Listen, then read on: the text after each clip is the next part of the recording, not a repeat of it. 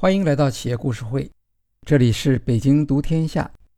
今天讨论的企业案例是小米公司，主题是小米生态链。我们将介绍小米生态链的战略使命、价值创造和它的未来挑战。小米的核心产品是手机，但它的商业模式却不限于手机。用雷军创业初期的说法，叫做“铁人三项”。也就是硬件加新零售加互联网服务。基本的逻辑是生产出高质量、低价格的硬件，用新零售的方法实现爆款销售，未来再通过互联网服务长期获得多样化的收入，实现超出竞争对手的利润。小米后来的发展验证了雷军早期所设计的“铁人三项”商业模式的合理性。铁人三项模式的一个重要特点是强调硬件必须要有爆款，实现巨大的销量，然后才有可能通过硬件获得用户，再从用户身上获得服务利润。在小米创业初期，外界普遍认为雷军所说的硬件就是手机，但雷军当时却有完全不同的想法。他认为。手机的生产技术已经比较成熟，所有的厂商都只是在从不同角度模仿苹果手机。光凭手机一样产品，可能难以体现小米硬件的先锋性和区分度。最好能够同时生产手机周边产品，并且手机周边产品应当有助于支持小米的品牌特色，那就是注重设计和性价比。提升小米在消费者心目中的形象。雷军还观察到另一个重要的趋势正在形成：与手机相关联的 IoT 产品市场快速扩张。IoT 是指物联网，通过网络连接的方式操作硬件、实现服务的技术。最热门的概念叫做智能家居。当时海外市场出了很多这方面的产品。智能温度控制、电视、空调、冰箱、门禁等。雷军将手机周边和 IoT 智能硬件归为一类，认为小米必须进入这一市场。由于小米当时专注于手机研发，没有精力研发这些硬件产品。此外，如果从头开始研发，时间也会拉得很长。为了抓住市场机会。雷军决定用参股投资的方式，在市场上寻找有研发能力的团队，合作开发硬件产品。二零一三年底，小米联合创始人刘德出任这项工程的负责人。这就是小米生态链的初始情况。刘德认为，对于小米最有效的办法，不是在市场上跟随创业基金投资独角兽创业企业。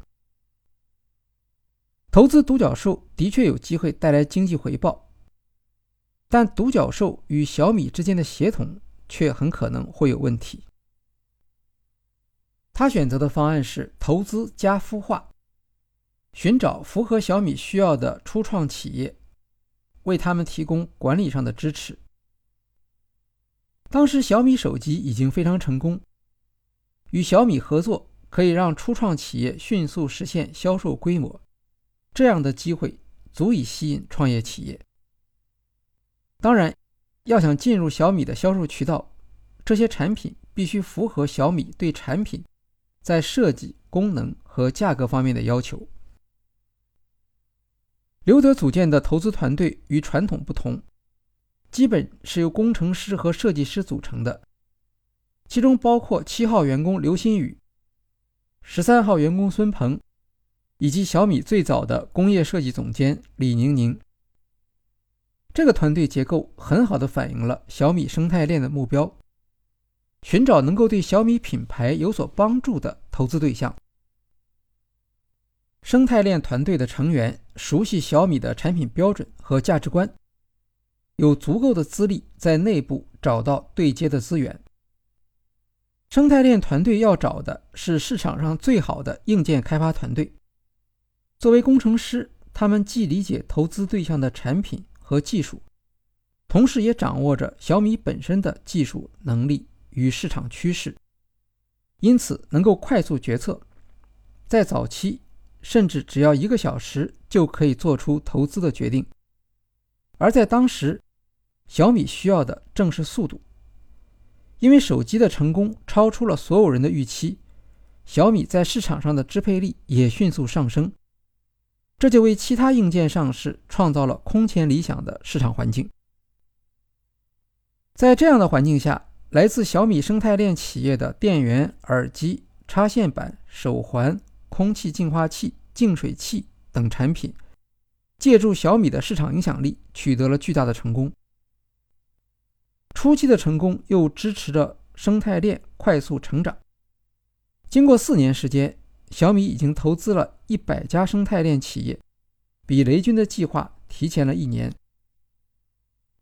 小米手机在市场上还不能说有绝对的优势，但小米生态链在市场上的确做到了独一无二。竞争对手也在布局 IoT 和手机周边产品，但在产品影响力以及时间和规模方面都落后于小米。截至二零二零年底，小米生态链企业将近三百家，贡献销售收入三百亿，其中已经有四家企业实现了上市。小米生态链企业能够取得好的市场业绩，体现出小米对生态链的管理水平。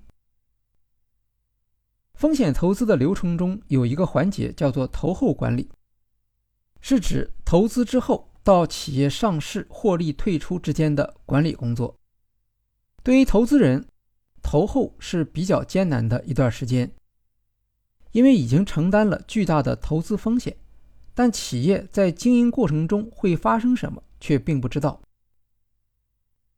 在这一阶段，投资人和投资对象的利益比较一致，通常会尽量帮助投资对象，比如人才招募、供应链厂商介绍等。前面提到，小米的生态链团队以早期员工，并且以工程师为主。与财务背景的投资人不一样，小米生态链员工在投后管理中能够发挥更大的作用。他们不光是投资人，还是创业企业最大的主顾。这些工程师很快就转变为产品经理的角色。早期生态链团队以为有二十到三十人就足够了。但很快发展到了五百人，其中主要的人手实际上是深度参与硬件开发的产品经理。小米生态链产品的特点是注重工业设计，在中国的硬件或制造业企业中，重视工业设计的企业为数不少，也拿过很多设计奖项。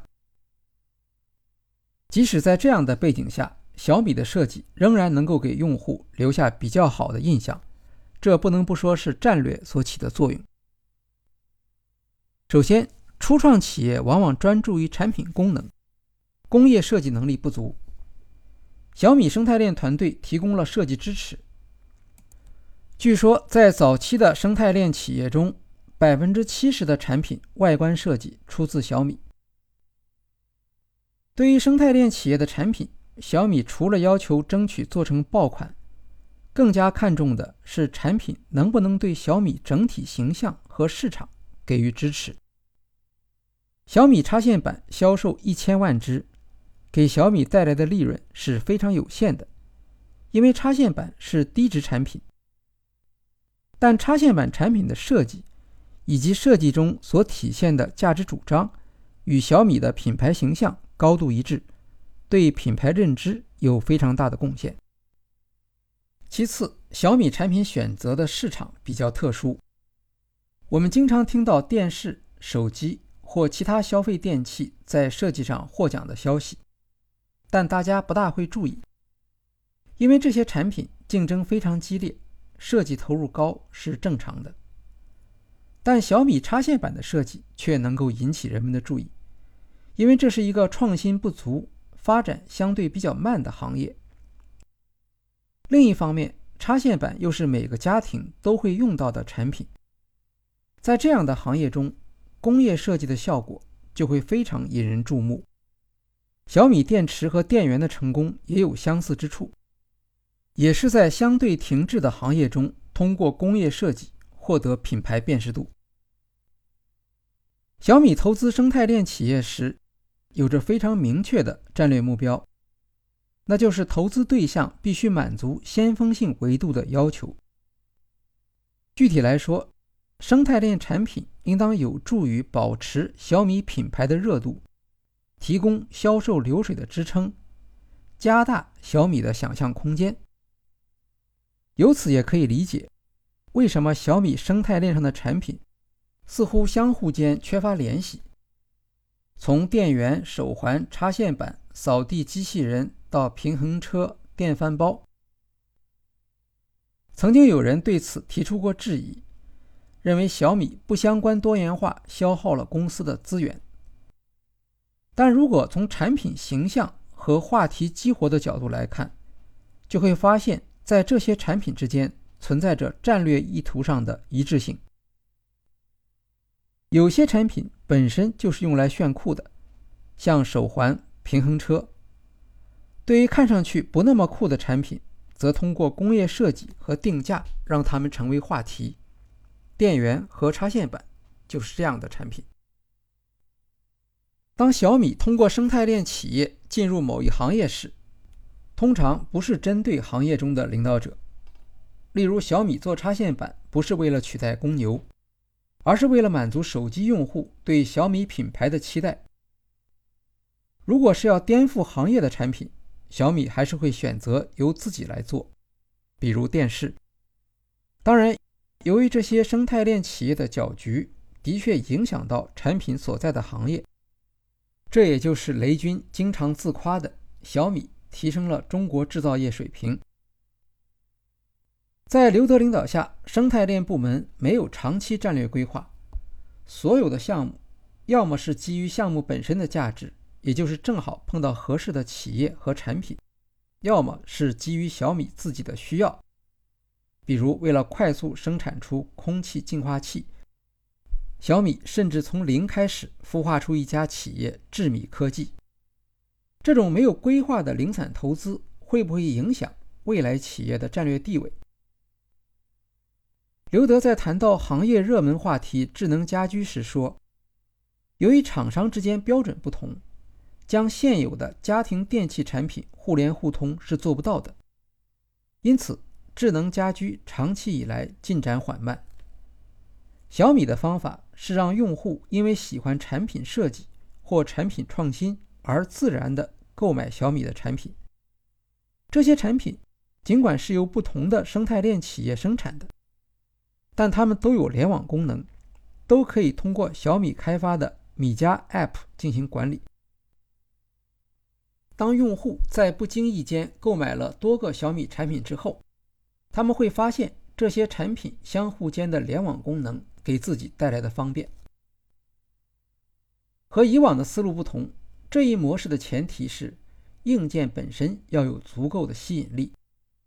用户不是因为喜欢智能家居，而是因为喜欢这些硬件，才逐渐进入智能家居的服务。当家庭中小米产品的数量增加到一定程度时，智能家居的前景就会比较明朗。这个过程应当是自然发生的，也只能是自然发生，因为多数用户不会主动购买所谓的智能家居。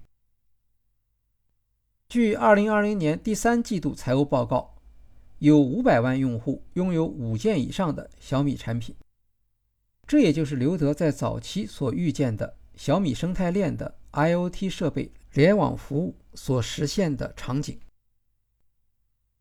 另一项保证先锋性维度的战略措施是产品设计和质量控制。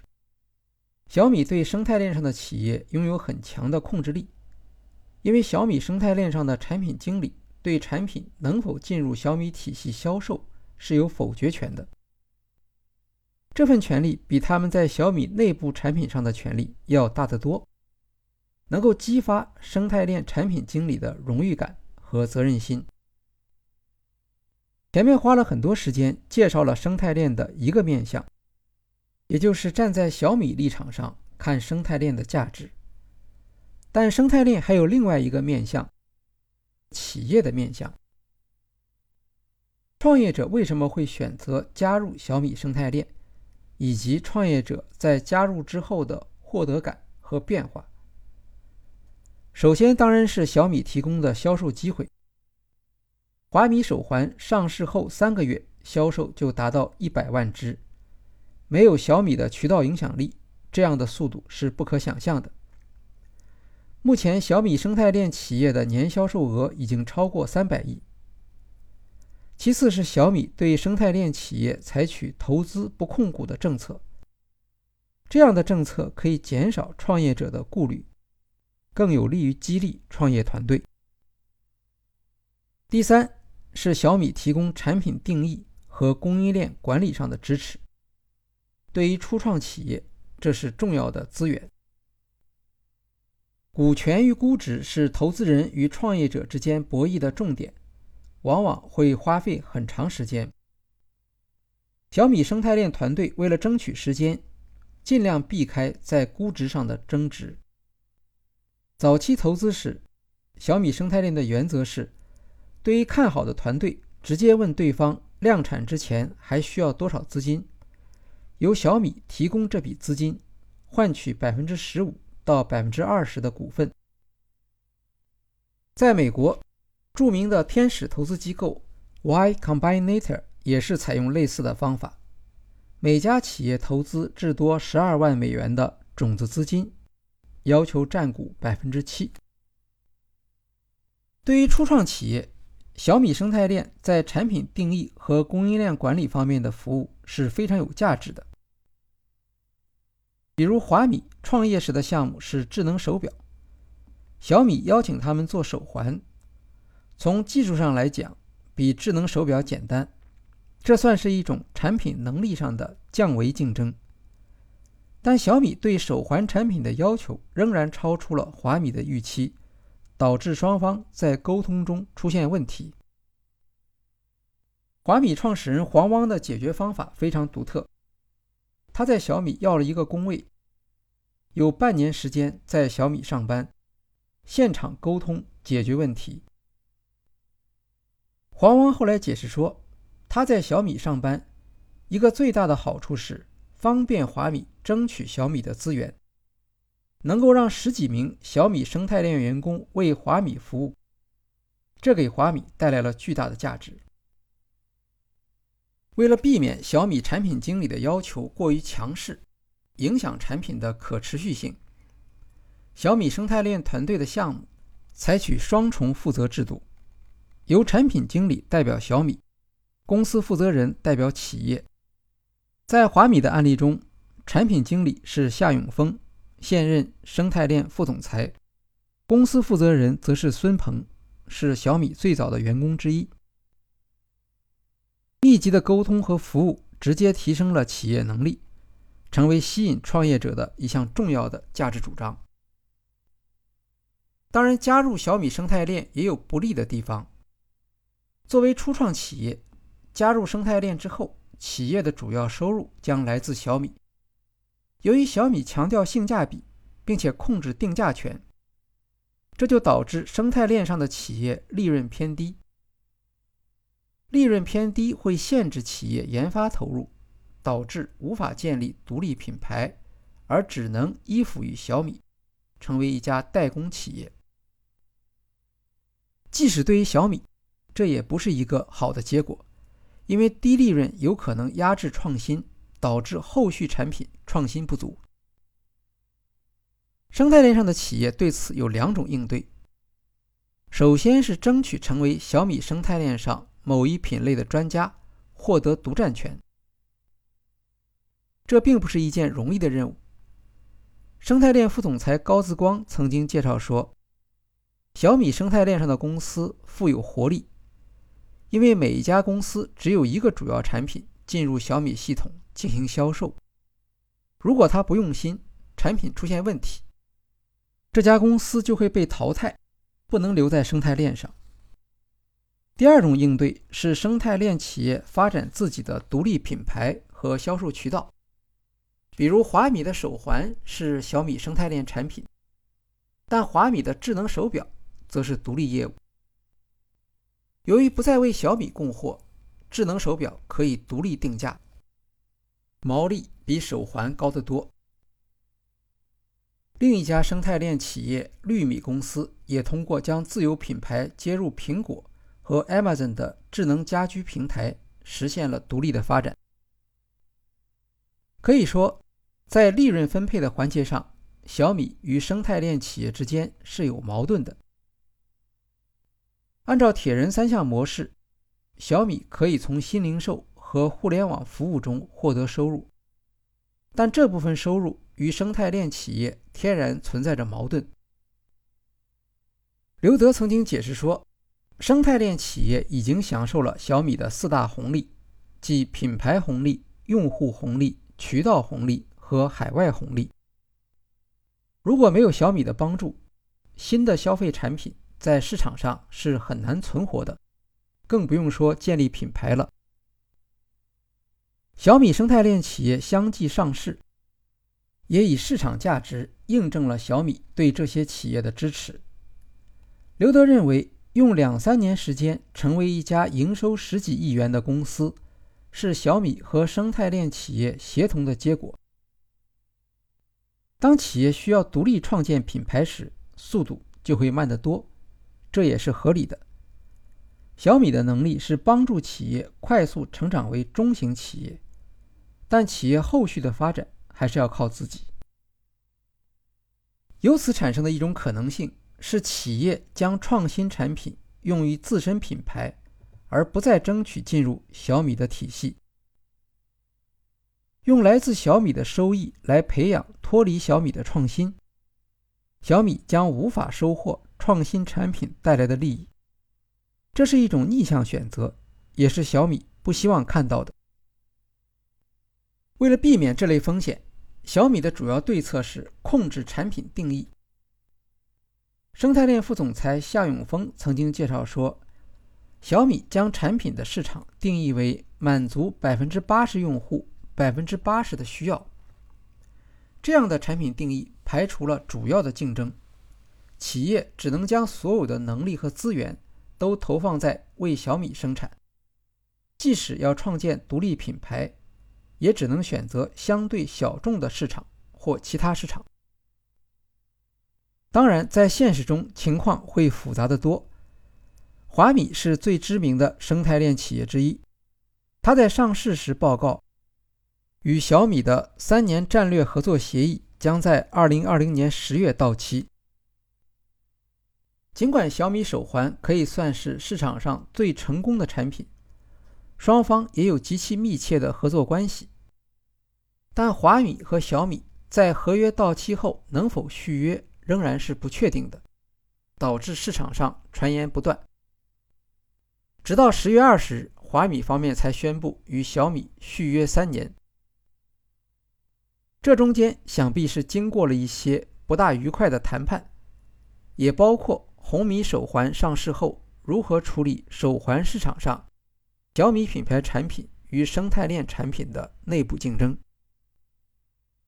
回到初期，小米生态链的目标，雷军提出的希望是连接设备越多越好，凭借硬件领先，绕过市场上的主导平台，创造自己的电商平台，并实现网络效应。当时，小米在战略上可以选择的方法有外购、战略联盟。或一体化生产，外购的缺点是难以实现小米所希望的先锋性。战略联盟可以满足这一需要，也就是与市场主导企业合作，共同开发新产品。小米尝试了战略联盟，与美的合作生产空调，这项合作后来没有持续，因为双方都想建立自己的 IoT 系统。而不愿意只是为其他企业服务。第三种常见的方法是垂直一体化，自建或收购企业来生产 IoT 设备，增加能够与小米手机连接的产品数量。但在当时，这一选择同样也是不现实的，主要是缺乏管理资源。刘德所开创的小米生态链是一种紧密的关联型企业，带有明显的一体化特征。小米生态链上一体化的意思，是指这些企业能够响应和遵守小米的战略，从功能定价到设计，和小米本身的产品是完全一样的。而所有生态链企业的法律地位是独立的，由创业团队控股，保证创业团队有充分的激励。曾经有人问刘德。这样的大范围投资会不会失控？这是一个非常准确的问题。因为企业之所以要一体化，由自己来研发和生产，一个重要的原因是可以做到有效控制。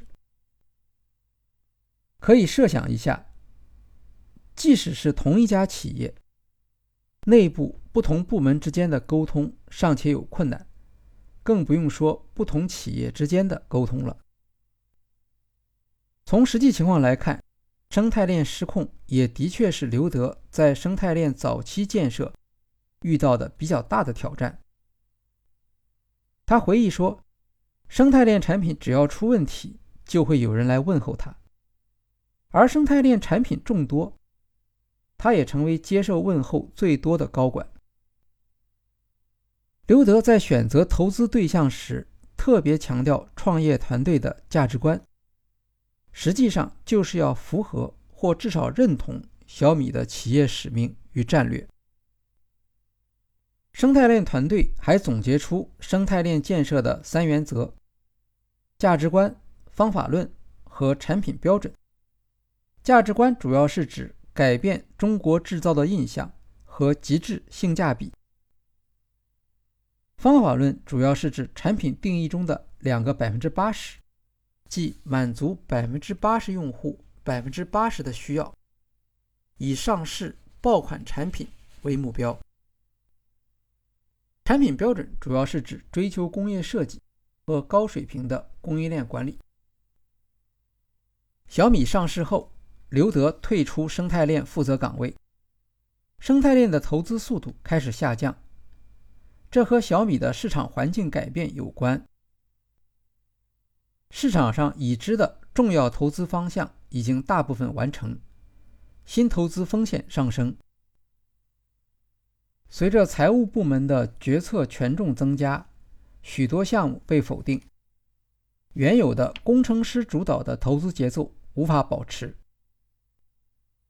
刘德离开生态链，反映生态链的主要目标已经实现。不过，生态链的成功。在很大程度上取决于内部影响力。在争取小米内部资源支持生态链企业方面，刘德的离开可能会有不利的影响。按照现任小米总裁王翔的说法，小米生态链主要是战略投资，投资那些对于小米重要而小米本身不生产的产品。大致上，小米生态链主要承担三大任务。第一项是承担公司重要产品的上市，发展 AIoT 产品线。AIoT 是指与人工智能相结合的物联网，比如小米很重视智能手表，小米生态链就要在市场上寻找合适的投资对象。第二项是传统的硬件产品创业投资，希望能够不断找到新的爆款产品。第三项是支持公司的电商业务油品，寻找能够为油品提供爆款产品的创业团队或中型公司。这一项算是将过去的生态链管理能力复用于家庭消费产品开发。目前来看，绝大多数小米生态链上的企业能够服从小米的战略，参与协同。比如空气净化器投资热期间，曾经有多间小米生态链上的企业试图进入这一领域，但小米很好的平息了争议。退出生态链的企业案例也已经出现，过程还算平稳。更重要的是，小米生态链上企业的产品质量与服务普遍表现稳定，没有对小米的品牌声誉造成过意外的威胁。在企业层面，生态链建设让小米形成了独特的电商发展路径。小米的新零售以时尚、高性价比的硬件产品为核心，通过准确的产品定义吸引用户。避开了与阿里、京东之间的竞争，价值观、方法论和产品标准这些基本原则，在其他企业建设生态链的过程中也得到了应用。生态链企业的市场资源并不是小米创造出来的，小米扮演的是整合者的角色，它向创业企业提供投资、四大红利和管理服务。将市场资源整合到小米的战略中。在理论层面，小米生态链的